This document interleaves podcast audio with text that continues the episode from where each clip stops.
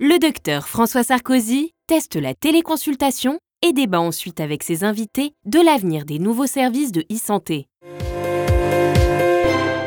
Et si le médecin virtuel était la réponse aux déserts médicaux? Tous pour la santé.tv, on a décidé de tester la téléconsultation. Un de nos journalistes, Piotr, pour pas le nommer, se sentait pas très bien hier et comme il préparait l'émission, pas question qu'il s'absente de son poste de travail, il s'est donc connecté à un site en ligne, il a répondu à quelques questions euh, sur Internet et cinq minutes après, un médecin l'a contacté. vous avez mal à la gorge, c'est ça? J'ai surtout mal à, du mal à avaler, quoi. D'accord. Euh, votre téléphone, vous allez mettre la, s'appelle la lumière, la torche, et vous allez le la retourner et ouvrir la bouche. Ok, ça marche. Très bien. Voilà, c'est bon. Vous avez deux choses. Une angine euh, euh rhinomatopubtacée avec euh, aussi une rhinopharyngite. Vous avez jamais été opéré? Jamais. Donc je mets l'amoxicilline, la vitamine D et le nasonex dans votre espace euh, patient avec du doliprane. Du coup, l'ordonnance, je, je, la reçois sur mon, sur mon téléphone, c'est bien ça? Vous pouvez l'imprimer, ou des fois quand vous le montrez à la pharmacienne ou le pharmacien, et hmm s'arrange pour, euh, pour l'imprimer lui. Hein. Merci beaucoup, passez une bonne journée. Alors Laurent Alexandre, quel impact ça va avoir sur les besoins en professionnels de santé de terrain? Il y a deux types de télémédecine. Il y a la télémédecine où on a un cerveau biologique en face de soi, un docteur, comme on vient de le voir, puis il y a la télémédecine où on a une intelligence artificielle en face.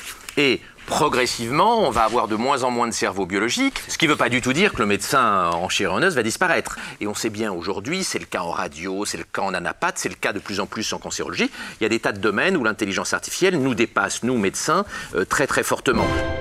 Jocelyne Rousseau, vous êtes euh, médecin généraliste en Seine-Saint-Denis, ça vous effraie, ce métier qui va complètement ah, être bouleversé Ou au contraire, ça vous excite, vous trouvez ça ah, formidable Moi, j'avoue que ça m'afflige totalement. Euh, ça m'afflige totalement. Où est l'examen clinique? Où est le rapport humain?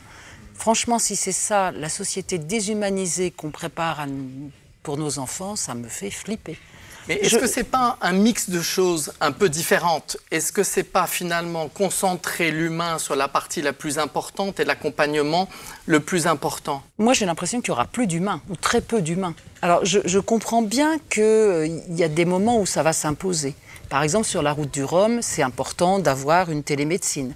Pour euh, la radio, la dermato, euh, j'entends bien.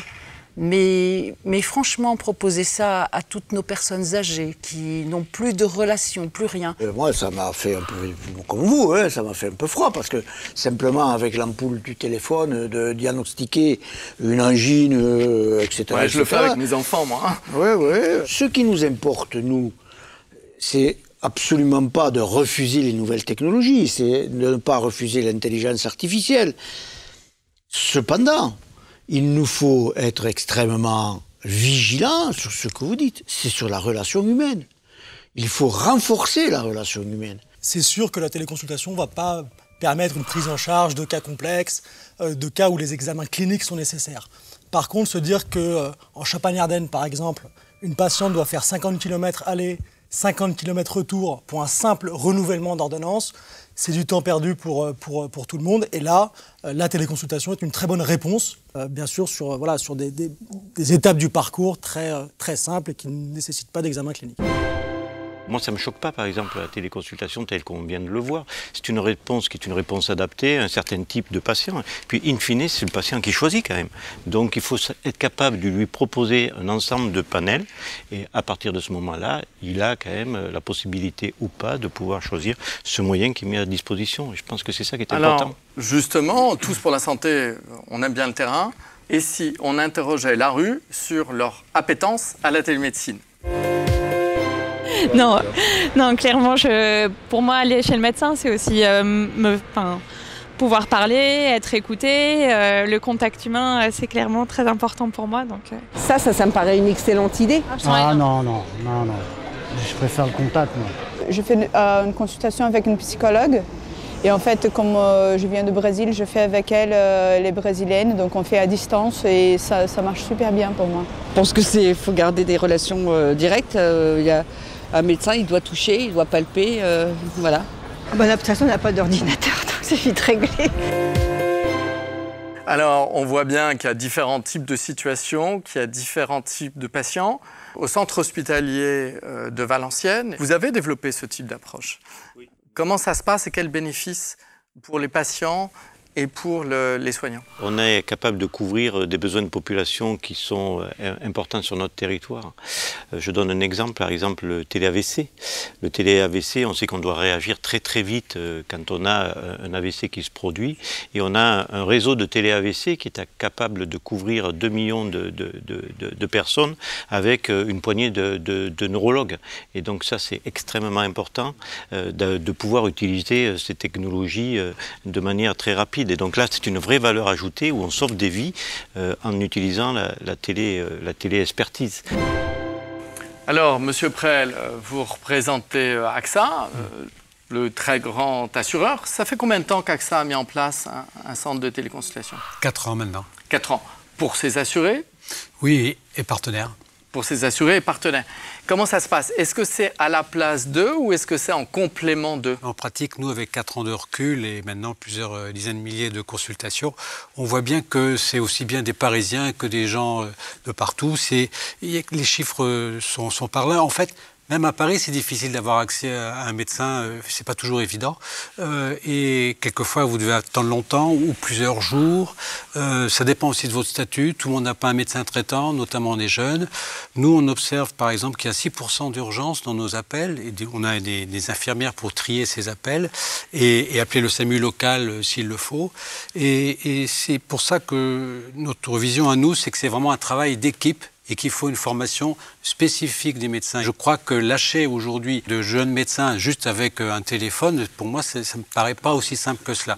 Mais néanmoins, il est évident que la téléconsultation répond à un besoin réel de la population et c'est un outil qu'il faut apprendre à bien utiliser. La vérité, c'est qu'on prépare pas du tout les jeunes à ça et qu'il y a un retard de nos facultés de médecine qui est absolument euh, considérable. hein. Aux États-Unis euh, et au Canada, le, le- le leader mondial de l'intelligence artificielle, hein, qui est Geoffrey Eaton, a écrit une lettre ouverte aux, doyens des facs de médecine, les implorant par exemple de ne plus former certaines spécialités comme les radiologues. Il leur dit ce n'est plus la peine de former des radiologues, ils ne vont pas être compétitifs face à l'IA. On voit qu'en Amérique du Nord, on commence à réfléchir, et en, et en Chine aussi, on commence à réfléchir à cette médecine de demain. Nous, euh, en France, on a, je pense, 20 ans de retard, et on a une absence totale de réflexion prospective sur le, sur le futur. Alors, docteur Bagari, euh, vous êtes député. Est-ce que c'est la solution ou une solution importante pour lutter contre les déserts médicaux? Je crois que c'est un outil, un outil dont il faut se servir. Moi, je vois qui habitent en campagne, on est loin des grands centres. On a des projets, notamment de, euh, de, de téléconsultation, de téléexpertise sur euh, de diagnostic d'annonce, de diagnostic euh, anténatal, par exemple. Quand vous, euh, faites Gap Marseille, vous mettez deux heures pour avoir une consultation, alors que accompagner quelqu'un qui reste une femme enceinte déjà qui reste à Gap, accompagner euh, et, en relation avec un, généticien, euh, ça peut se faire, ça fait gagner du temps à tout le monde et c'est un réel, réel service rendu. Il y a ça. Et la deuxième chose, c'est la qualité. La qualité et la performance. On le voit quand on le, quand, pour le diabète, on va euh, euh, agir sur la qualité des soins et la qualité de vie euh, et la survie et, et- et- et le traitement qu'on peut mettre en route parce qu'il y a de la télésurveillance. Et Ce qui est intéressant aussi dans ce que vous dites, c'est que finalement, la télémédecine, avec l'aide d'un professionnel de santé à proximité euh, du patient lui-même, que ce soit le médecin généraliste, peut-être le pharmacien ou l'infirmier, c'est intéressant. Et donc, ça peut être un outil intéressant pour les déserts médicaux. Tous pour la santé. Tous pour la santé. Tous pour la santé. Tous pour la santé. Tous pour la santé. Et moi comme elle.